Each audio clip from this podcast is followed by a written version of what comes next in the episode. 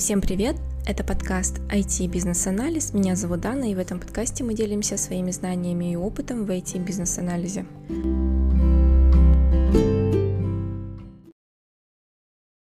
Давайте для начала поговорим, для чего мы режем большие пользовательские истории на более мелкие. А, вы можете сказать, что это вообще ненужная вещь, да, зачем вообще разделять пользовательские истории, да еще и знать кучу техник по тому, как нужно разделять пользовательские истории. Но давайте для начала вспомним про акроним INVEST, э, тот акроним, который рассказывает нам, каким критериям должна соответствовать хорошая пользовательская история. Давайте начнем. То есть первый, э, буква первая И, да, означает, что наша пользовательская история должна быть независимой. Это значит, что историю можно реализовать отдельно от других историй, вот, и при этом она будет нести какую-то ценность. А, также она должна быть обсуждаемая, то есть история это не должно быть каким-то детальным описанием, да, то есть это не техническое задание, не какая-то спецификация, это а, placeholder для обсуждения. То есть в историю могут быть добавлены какие-то уже э, дополнения, да, какие-то э, добавлены детали, но как результат сотрудничества ваших стейкхолдеров, э, бизнес-аналитиков, либо там продукт-оунера с, с клиентами, заинтересованными лицами и так далее. Ну и после обсуждения с командой тоже. Также ваша история должна нести ценность, то есть э, история должна быть э, полезна для бизнеса и для клиентов, то есть история, которая несет ценность только, допустим, команде разработки или тестировщиков, э, то это уже некорректно, то есть э, valuable, как, как мы уже говорим, да, это несущая ценность бизнесу или вашим клиентам. Также ваша а, история должна подаваться оценке, то есть э, история, которую вы можете оценить командой и назвать какую-то оценку в тех э, единицах измерения, в которых вы это делаете, то есть это story человека часы и так далее. Если история слишком большая, то как раз-таки она не может э, быть оценена, и поэтому, как мы говорим, да, история а, не поддается одному из э, критериев. Вот, поэтому хорошая история всегда поддается оценке. Также история является компактной или маленькой, то есть история должна умещаться в один спринт. Если история занимает слишком много времени, то есть она может податься оценке, но она не маленькая, а ее разработка может занять там больше одного спринта, то это точно э, ваша история не соответствует критерию компактности. И также ваша история должна а, быть протестирована, то есть а, должна быть такая возможность, то есть вы написали ее таким образом, что а, выполнена она или не выполнена, это можно протестировать. И вот как раз-таки э, мы говорим да, про разделение пользовательских историй, мы смотрим на критерии инвест, и мы понимаем, что если мы не соответствуем двум критериям, то есть критерию э, поддающейся оценки и компактная пользовательская история, то есть если какой-то из этих критериев или оба соблюдены, да, то пользовательскую историю необходимо разделять. Чем же так плохо не соответствовать критериям инвест? На самом деле никто от этого не умрет, да, и а, вы можете даже и работать годами, не прописывая пользовательские истории в соответствии с данными критериями. Я видела очень много а, так называемых пользовательских историй, которые занимают по несколько страниц А4, но а, на самом деле это очень сильно вредит разработке, то есть а, по окончанию спринта вы не всегда имеете а, протестированную пользовательскую историю и до конца выполненную, то есть она либо слишком большая, а, вам необходимо ее переносить в следующий спринт, и очень трудно а, запланировать работу команды, очень трудно понять, какой capacity да, у вашей команды, какая velocity, то есть э, сколько ваша команда успевает за спринт, и в конце спринта вы не получаете работающий инкремент, что, в принципе, противоречит э, скраму, да. Поэтому, а, наверное, переход э, к данным критериям, то есть оценка ваших пользовательских историй по вот этим критериям инвест и э, то, что вы будете их разделять в случае, если ваша пользовательская история не соответствует одному из критериев, э, как раз-таки поможет вам улучшить процессы внутри вашей команды и поможет вам поставлять качественный инкремент в конце каждого спринта. Поэтому давайте перейдем теперь к техникам, для чего мы уже поговорили, да, для чего необходимо разделять пользовательские истории. Давайте теперь перейдем к самим техникам разделения.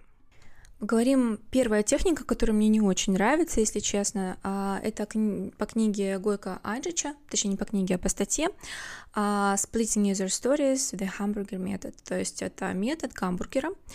А, Гойка Аджич это вообще, в принципе, автор эм, достаточно хорошей книги Impact Mapping, как раз-таки по этой книге у нас был книжный клуб, и мы говорили про эту книгу, то есть книга очень полезная для бизнес-аналитиков, подписчиков, я ее советую. И вот как раз-таки Гойко Аджич написал статью про метод гамбургера, каким образом можно разделить uh, user story, да. И uh, метод гамбургера не очень хорошая для меня техника, да, то есть я не очень ее люблю, потому что она подразумевает uh, под собой больше деления задач через техническую какую-то сторону. То есть здесь э, нужно подключать э, ваших технических специалистов, делить user story по э, различным уровням. То есть это э, допустим, бэкэнд, фронтенд, да, а, работу, а, делить ее вот так слоями, и как раз-таки у вас получается такой вот гамбургер, да, то есть э, булочка, там, котлетка и опять булочка. И вот вы делите, что, допустим, есть frontend, backend и, возможно, еще какие-то работы, там, не знаю, какие-то еще технические работы. Вот, и мне не очень нравится то, что а, гамбургер подразумевает под собой, что, допустим, вы можете в первом спринте сделать там всю backend работу, а во втором спринте сделать frontend работу и потом добавить, э, допустим, еще какие-то дополнительные технические э, вещи да, в третьем спринте. И в итоге э, саму ценность вы принесете только в третьем спринте. Вот, э, возможно, для каких-то команд это подходит. То есть, допустим, если вам необходимо, в принципе, там, с самого нуля, да, разрабатывать систему, и у вас совершенно нет э, ни инфраструктуры, ничего, и вам необходимо в первом спринте как раз-таки наладить, да, это все с технической стороны, то, возможно, вот в этот момент как раз-таки гамбургер подойдет. Но а, уже в середине разработки мне не очень нравится эта техника, но, опять же, вы можете ее рассмотреть. Подробно можно почитать на Хабре, есть переведенная статья а, Гой Каджича, либо можно почитать почитать ее в оригинале. Ссылку на эту статью я приложу. Давайте продолжим и поговорим про а, пять простых техник, объединенных акронимом SPIDER. А, эти пять техник были предложены Майком Коном, а, автором книги «Пользовательские истории», agile тренером и соучредителем Scrum Alliance. Итак, а, эти пять техник объединены акронимом SPIDER, и они подразумевают под собой, что в случае, если вам необходимо разделить пользовательскую историю, вы можете а, либо выделить какой-то спайк, допустим, если ваша пользовательская история не может быть оценена, да, ваша команда не владеет э, всей информацией, и либо необходимо провести какое-то исследование, или а ваша команда не знает, как технически это реализовать, то есть недостаточно знаний, да, сходу. Поэтому вы можете выделить спайк, это задача на исследование, а, определить, какие а, критерии выполнения данного спайка, то есть, допустим, а, вы можете дать какому-то из ваших разработчиков вот эту задачу спайк, и он будет какое-то время работать над ним, то есть он может поисследовать различные варианты реализации, да, той вашей пользовательской истории, и по итогам спайка это может быть даже какой-то небольшой кусок кода, либо какое-то исследование проведено и так далее, которое поможет другой, в другой вот спринт, да, а в другой спринт-планинг вашей команде уже оценить вашу пользовательскую историю, потому что а, во время спайка, во время выполнения спайка а, ваш разработчик, да, э, проведет исследование и сможет рассказать команде, в чем вообще будет такой затык. Вот. Следующая а, буковка, да, то есть спайки мы обсудили, это S, теперь paths или пути.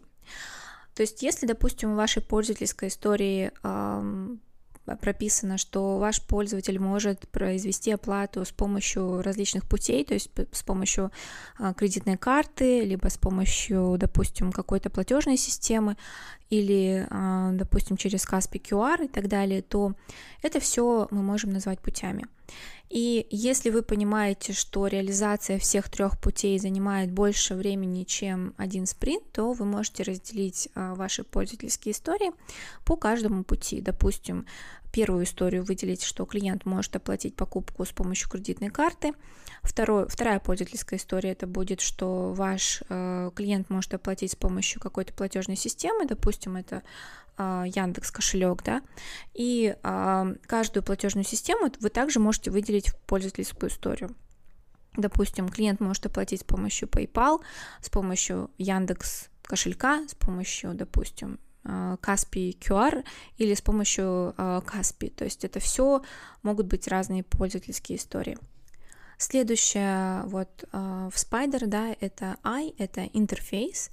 И здесь под, интерф... под интерфейсами мы можем иметь в виду, что, допустим, если вы создаете приложение или под разные, да, там, под разные системы, допустим, iOS или Android, или вы создаете какое-то веб-приложение для разных э, веб-браузеров, э, то вы можете все это разделить. То есть, допустим, вы можете написать пользовательскую историю и указать, что э, пользователь должен, допустим, иметь возможность оплатить там покупку, э, там, в iOS, да, и пользователь э, должен иметь возможность оплатить там покупку через Android или а, для каждого веб-браузера прописать а, одну и ту же пользовательскую историю просто с указанием, что это должно происходить в разных веб-браузерах. Вот, а, потому что вы понимаете, да, что для каждой операционной системы, для каждого веб-браузера может быть могут быть да, какие-то особенности, поэтому даже при выполнении одного и того же функционала это все абсолютно может быть реализовано по-разному. Поэтому вот по интерфейсам вы тоже можете разделить пользовательские истории, и таким образом ваша пользовательская история может быть а, вмещена да, в один спринт и оценена. И также никто не запрещает использовать несколько техник сразу, то есть вы можете и по интерфейсам, и по путям разделить ваши пользовательские истории одновременно, используя две техники.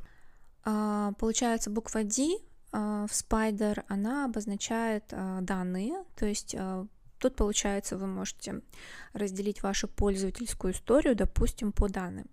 Как это делается? Например, вы хотите разработать какое-то приложение, в котором вы можете, допустим, бронировать квартиру в каком-то городе, и вот как раз-таки э, бронь в городе Алматы и бронь в городе Астана вы можете разделить на две разные пользовательские истории, потому что, допустим, это могут быть какие-то отличия, да, это могут быть там не готовые данные по какому-то из городу, а, либо, допустим, вы можете разделить это что, например, ваш пользователь а, может начать пользоваться приложением и покупать, допустим, уже технику, но еще пока не покупать а, овощи и фрукты, например.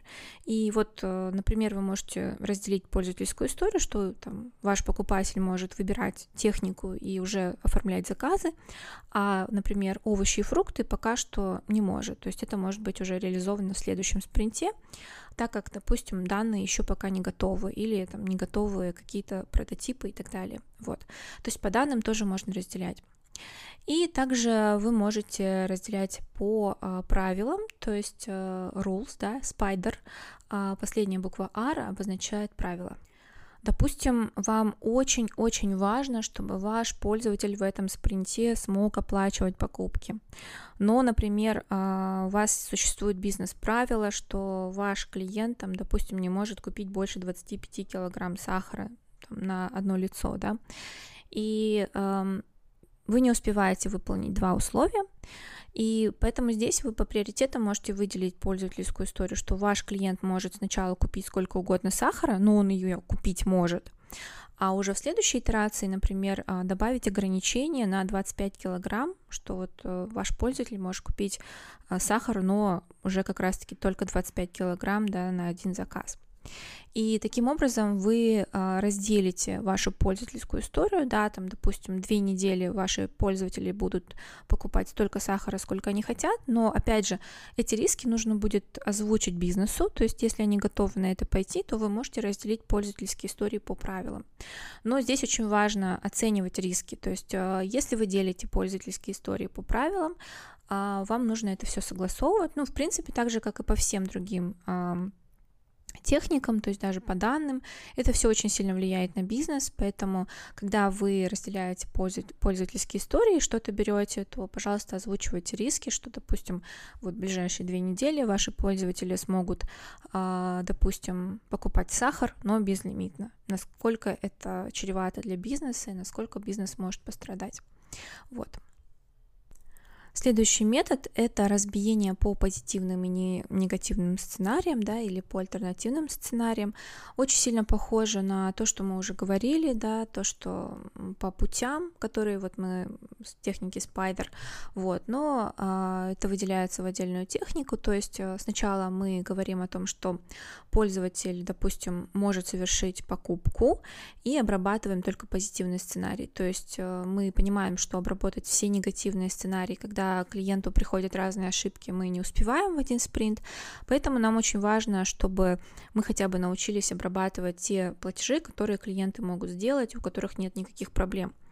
А вот в следующие спринты мы можем уже а, смотреть, какие ошибки допускают пользователи или какие ошибки происходят при оплате и обрабатывать каждый негативный сценарий. Допустим, мы а, в первую итерацию возьмем, что клиент может а, оплатить, а потом в следующей итерации негативный сценарий, что клиент, э, там, допустим, пробует совершить покупку а, там, с некорректным номером карты, потом а, следующий негативный сценарий, что клиент пытается оформить покупку и указывает некорректный код CVV и так далее. То есть а, все негативные сценарии мы можем обрабатывать постепенно и брать, э, там, допустим, как несколько негативных сценариев, так и один негативный сценарий в следующей итерации. Вот, таким образом, разбивая пользовательскую историю на позитивные и негативные сценарии, мы сможем точно выполнить а, позитивный сценарий и принести какую-то ценность бизнесу. И затем далее, да, в ходе а, следующих итераций мы можем пони- понять, какие негативные сценарии необходимо покрыть, а, используя статистику, то есть уже смотря, а, какие ошибки пользователь совершает на сайте, и самые частые негативные сценарии уже планировать в следующей итерации и обрабатывать их у себя Опять же скажем, да, это очень сильно напоминает на, нам одну из техник uh, Spider по разделению по путям. Также на одном из своих проектов мы использовали разбиение по видам операций. То есть, допустим, вы не успеваете сделать э, создание, редактирование и удаление а, там, карточки в вашем приложении, да, то есть, э, допустим, ваш а, пользователь захочет сохранить свою кредитную карту, привязать ее к вашему приложению, вот, и вы не успеваете сделать все операции, то есть, э, поэтому для вас э, очень, ну, для вас очень важно, чтобы он смог ее прикрепить, поэтому в первой итерации вы можете добавить пользовательскую историю по прикреплению платежной карты, то есть а, в следующей итерации по редактированию или по просмотру, да, а, какие карты были привязаны, и затем еще в следующей операции удаление вашей а, карточки из приложения.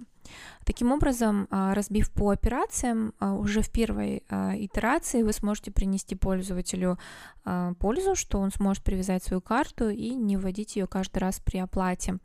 Там просмотр, какие карты привязаны, редактирование каких-то данных и удаление таких карт вы можете уже предоставить, допустим, в следующих итерациях. Это принесет сразу вам пользу. Ну, конечно, здесь необходимо тоже, опять же, обсуждать это с бизнесом.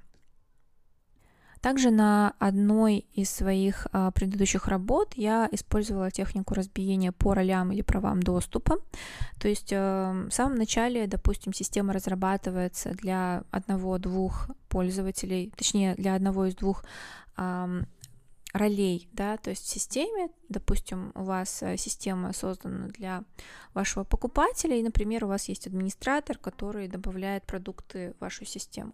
Но постепенно вы добавляете, допустим, какого-то администратора интернет-магазина, который может а, наблюдать и смотреть за, за статистикой, да, смотреть, какие ошибки допускает при оплате пользователь. Также, допустим, у вас появляются постоянные пользователи и клиенты, которым доступны определенные страницы, там какими-то скидками, которых не видит, э, допустим, другой клиент, да, который не зарегистрирован. А также у вас может появляться затем там владелец, инвестор, который видит определенные страницы, и у вас появляются права доступа для каждой роли, да, для каждой, для каждого вот человека в системе. И, допустим, вы можете разделять ваши пользовательские истории по ролям. То есть, допустим, если вы понимаете, что там, оплата, она там разная, да, для разных ролей, там, для разных покупателей, клиентов, то, допустим, вы можете создать пользовательскую историю, там, оплата э, клиента незарегистрированного, и, допустим, выделить отдельную пользовательскую историю по оплате зарегистрированного клиента. А также можете добавить еще одну отдельную пользовательскую историю по оплате зарегистрированного клиента, но у которого есть уже допустим, какая-то скидка, да, постоянная. Вот, и все три пользовательские истории будут разными, то есть человек без э, регистрации обязательно будет вводить там данные своей карты, э, допустим, будет обязательно указывать там адрес доставки и так далее, да, при оформлении заказа. Э, покупатель, у которого уже введены э, его данные, то есть сохранены данные карты, да, он уже будет намного легче это все оплачивать, поэтому пользовательская история будет намного проще. И, допустим, покупатель, у которого есть определенная постоянная скидка, то там, там оплата будет происходить тоже по другому сценарию, то есть там будет применяться скидка и так далее, и так далее. Наверное, пока что это все. Есть еще техники разделения пользовательских историй, но я думаю, что на данном этапе этого достаточно. Пожалуйста, напишите в комментариях, какие техники разбиения пользовательских историй вам нравятся. У нас есть Инстаграм, который называется ITBAKZ. Пожалуйста, подписывайтесь. А, также ссылка на Инстаграм будет в описании. Спасибо большое. Всем пока.